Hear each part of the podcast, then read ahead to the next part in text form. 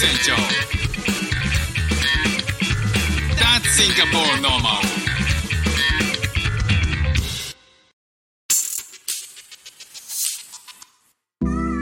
どうも、副船長です。シンガポールで4歳と5歳の息子の子育てをしている主婦です。このチャンネルは、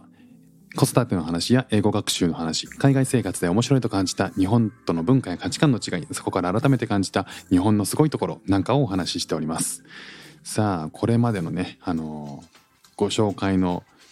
えーご紹介が非常にたどたどしいというね、ことなんですけど、皆さんね、お気づきでしょうか。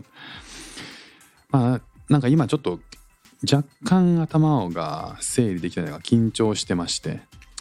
えー何かと言いますとえっとこれ配信するのがあのあの収録してるのが前日の夜なんですけど、えー今日配信当日にあの、まあ、面接をするんですよね。であのまあ、フック船長シンガポールで仕事を始めたという話をちょっとさせていただいたんですけど、まあ、それがえーまあこっちの仕事なんで、時々こう地元の人とかとの仕事をする時は英語だったりするんですよね。でまあ英語をねあの使って駆使して仕事できるってかっこいいなっていうふうにねあのもしかしたら思う方もいらっしゃるかと思うんですけど、えー別にあの何でもかんでも全部、えー空で書いたものが出てくる自分が言いたいことが全部出てくるという状況では全くなくてですねやっぱりなかなかついていけなくてしんどい部分も、えー多々あります。でメールとか打ててもあのビジネスメールだとこういう風に打つのかなみたいなことを本当に一から調べながらやってるっていう感じで、えーその仕事のスピード感っていうのはもう日本でやってるものとはもう全く違う感じなんですよね。まあ歯がゆい部分もあるんですけどまあそれでもそうこなしていきながら、えーいろいろ勉強して少しずつ早くなっていけたらいいなというふうに思ってるんですけどじゃあその面接って何やるかっていうと、えー面接を、えー採用の面接を僕がするっていう。しかもえっ、とローカルの人というかそういうその地元の人対象に。大丈夫なのかと。いやあの任せてくれ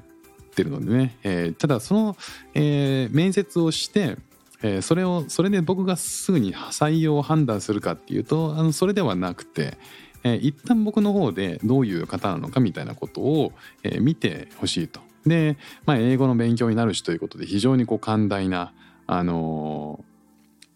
こうオファーをいただいたので、えー募集こっちの募集サイトで募集するところからはあの自分で全部登録とかして、えージョブオファーオファーっていうあのそのこういう人を募集しますみたいなこういう仕事ですみたいなことを登録してそこから申し込みがあったので、えーこれから何人かインタビューをしなきゃいけないんですよね。いやただねあの原稿というかこう聞聞きたいことみたいなことを作る作ってるんですけどまあそれでもなんかこう分かりやすいこう定型文みたいないくらでも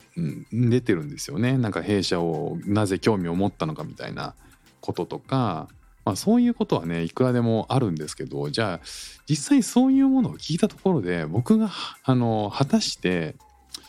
きっちりそれをキャッチアップできるのかっていうと、まあ、正直なところは、うんそこまで正確にキャッチアップできないはずなんですよね。あの日常会話とかっていうのはねあのフランクにやれますけど、えー、とオンライン英会話とかでやれますけどそういうところで話すことって自分がシンガポールになぜ来たかとかシンガポールで何してるとか最近夢中になってことはとか、まあ、そういうこうあくまで日常会話なんですよね。その相手がの経験過去の経験とかどんな仕事をしてきたとか何に、えーこう何を得たと学びがあったとか、えーなんかこう将来的にどうなってたい？5年後とかどうなってたいとか、えーまあ、そういうことを聞くわけじゃないですか本来的にはね。ただねそれを聞あの結構き深いところを聞いたところでおそらくキャッチアップできないんであれば、えーもうちょっとカジュアルに行くしかないなっていうふうに思っていたりとかするんですよね。だからえっ、とそのカジュアルに行って、えーその人の人間性みたいなものとか適してる適してないっていうことをすごく、えー細かく見なきゃいけない役割ではなくてどっちかっていうとその今回の採用にふさわしいかふさわしくないかっていうのはそのお店で店頭で物を売ってくれる人なんで、えーまあ、人間味とかあそのこの人と働きたいなっていうふうに思えるような、え人っていうのを見つけるための、え面接というふうに思ってまあ結構カジュアルな形にしたいなと思ってたりします。ただねあの そんなこと言いながらも本当に相手のこと言ってることを聞き取れるかなとか、えーどこまでこうこっちが全然聞き取れなくて「エクスキューズミエクスキューズミ」って言ってるのを相手がブチ切れないかとか なんかそういうのいろいろ気にしてたらねあの冒頭の紹介部分たどたどしくなってしまいました。まああのインタビューした結果みたいなものもねあのまず気づくこととかあればまたお話ししたいなと思います。ということで今日も聞いていただきましてありがとうございました。フック船長でした。じゃあまたね。